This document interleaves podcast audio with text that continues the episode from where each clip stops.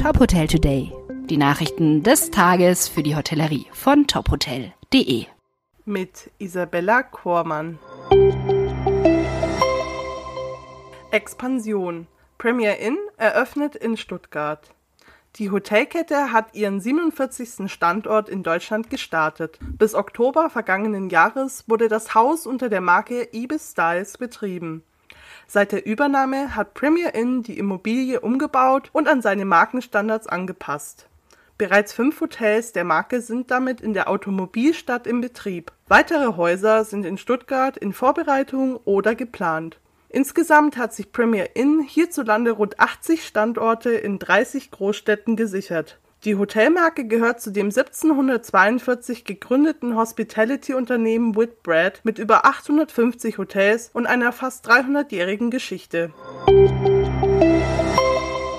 Hotelklassifizierung Armenien im Kreis der Hotelstars Union, kurz HSU, aufgenommen. Armenien ist neben Aserbaidschan und Georgien nun das dritte europäische Land im Kaukasus, das der Vereinigung beitritt mit dem Beobachterstatus, den es nun erhalten hat, wird Armenien an den HSU-Sitzungen teilnehmen, einen Einblick in die europaweite Hotelklassifizierung erhalten und sich in Fachdiskussionen aktiv einbringen können. Derzeit entwickelt die armenische Regierung in Zusammenarbeit mit dem armenischen Hotelverband eine Gesetzgebung für ein neuartiges Hotelklassifizierungssystem, bei dem der Verband für die Festlegung von Branchenstandards, die Klassifizierung und die Zertifizierung von Hotels zuständig zuständig sein wird. Die Hotelstars Union stuft Hotels nach einem einheitlichen Kriterienkatalog in bereits 21 europäischen Staaten verlässlich in Kategorien von 1 bis 5 Hotelsternen ein.